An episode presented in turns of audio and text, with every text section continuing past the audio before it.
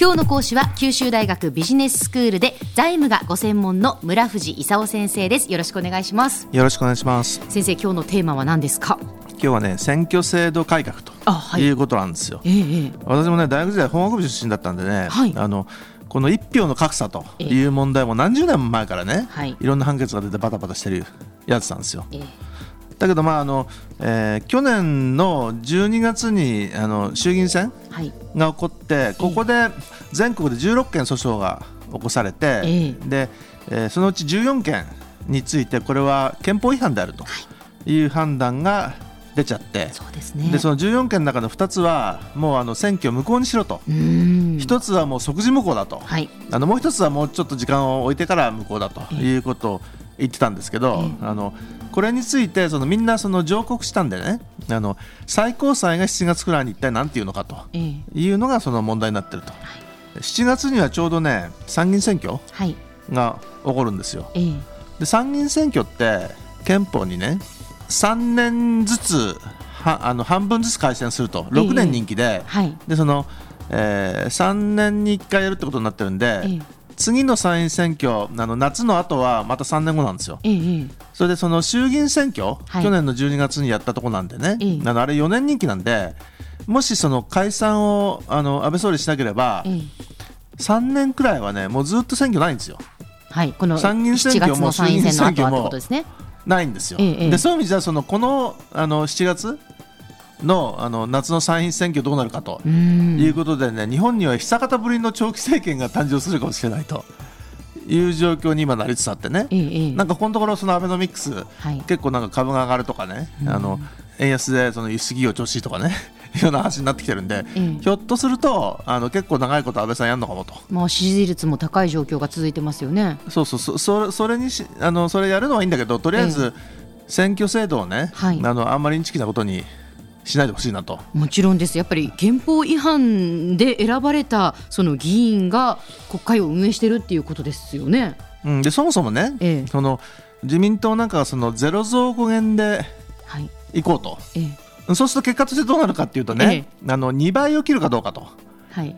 その2倍っていうのは一体何かっていうと、ええ。あの1.9倍とかね2倍 ,2 倍以上になっちゃうとねそれ2つに割ればいいじゃんという話になるのにその1.9倍だったら2つに割ったら 0. いくつになるんでね、あのそれほどひどくないと。ところがその本当のこと考えればその法の下の平等っていうのはね、ええ1倍なんじゃないのかと、で目指すのがねその2倍を切ることなのか1倍 ,1 倍なのかということでいろいろその揉めてるわけですよ。それでそのそのええ1倍とか2倍とかというのは何何の倍率というふうに説明したらいいですか？例えばその、えー鳥取県民と東京都民を比べてねはい。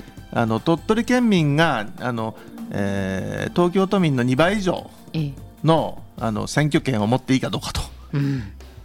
であのまたねこれあの地方の人とかねあの自民党のその地方議員あたりがね別にいいんじゃないのと地方の人たちが その東京都とか大阪府のねあの中央の人たちに比べてたくさんいろいろあの困ってんだから別にいいんじゃないのと。いうようなことも言ってんでね話がさらにややしくなってるんだけど、基本的に法の下の平等ってのはね、ええあの何県民だろうとね一票は一票だとはい。いうことであの同じ価値を目指せとうん。で例えばその都道府県っていうのをね今のところあの前提にしてて、ええで都道府県に1人ずつは必ずいるとかね、はいあのえーそういう制度が現実なんですけどええ都道府県を無視すればね、うん。1倍を目指すと。ええ。いうことは本当は可能なんですよ。でもそうすると新しい選挙割作んなきゃいけないんでね。そうですね都道府県を前提とするとその21増20あの一元なんて言ってね。はい。それはその都道府県を前提として区割りをした場場合なんですよ。ええええええ。で21増21元をしてもはい1.6倍にしかならないんでね。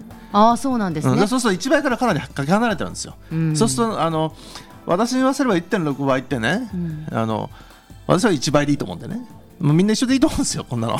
そうするとそのみんなあの1倍を目指すように新しい選挙区割りを作んなきゃいかんいかんと。うん。いうことなんですよ。ただそれ時間かかるんでね、あのとりあえずもうゼロ増5減でもいいからね。みんなで最初合意したやつはいとか言っちゃってね。謎の参院選それでやれと、うん。ただその中長期を考えればねもっとちゃんとして1倍目指すと。いうあの都道府県を無視した選挙区割りこれ作んなきゃいけないんでええ。これ時間かかるんですよ。はい。だからそれやればいいんじゃないのと。うんうんうんいうことですけどね。うんで裁判所はその一番目指すみたいな話をもともとしてるんですよ。ええでも都道府県無視しろとはいいうふうに最高裁がすでにもう言ってんのにね、ええ今までずっとその国会を無視したと。ええで国会のその議員さんたちはね選挙っていうのはねあの国会の話なんで、ええあの国会でやってることに裁判所が口出すのはそのけしからんと、うんいうようなこと言ってるの話がさらにややこしくなってると。というのは揉め事がここで起こってると。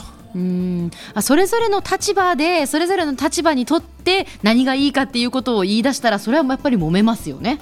ええ、一票の格差っていうのはだからそういうことですよね。じゃあ一票の格差格差をなくせっていうのはね、ええ。その憲法14条の法の下の平等っていうのがあってね、はい。どこに住んでようが一人は一人で一票の選挙権を持つべしと。うん。いう考え方が憲法にあるんですよ。えええええでそれに対してあの、えーなんだか知らないけど地方の方がたくさんのね、うん。あの投票権選挙権を持つようになっちゃってて、うん。でこれは憲法違反なんじゃないのと延々ともに30年言ってると。そういうことですね。うん。先生そしてもう一つ選挙というとそのはい。ネット選挙っていうのが今言われてますよね。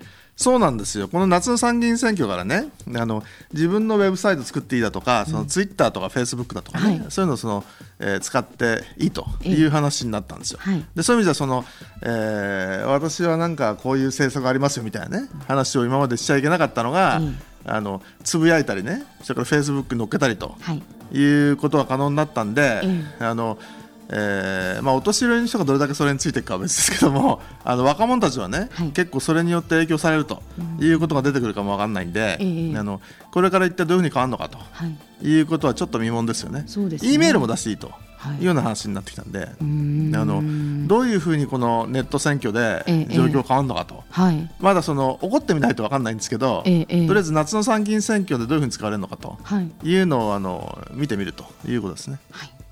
先生今日のまとめをお願いいたします。あの去年の12月の衆院選について高等裁判所があの憲法違反であるともうずっと言ってきてその7月にその最高裁があの判断を下すということで、まあ、多分あの違憲というと思うんですけどでそれに対してあの国会が早いところ法の下の平等でその、えーどこにいても1人1票という形にすることがまあ望ましいということですよね。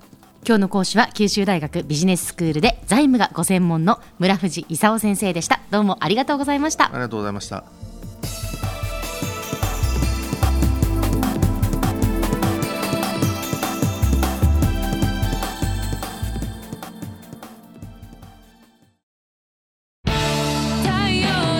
ビビックは九州で生まれ九州の人たちに光を届けています九州のお客様が光り輝くように。それが QTnetの変わらない思いです。キラキラつながる QTnet。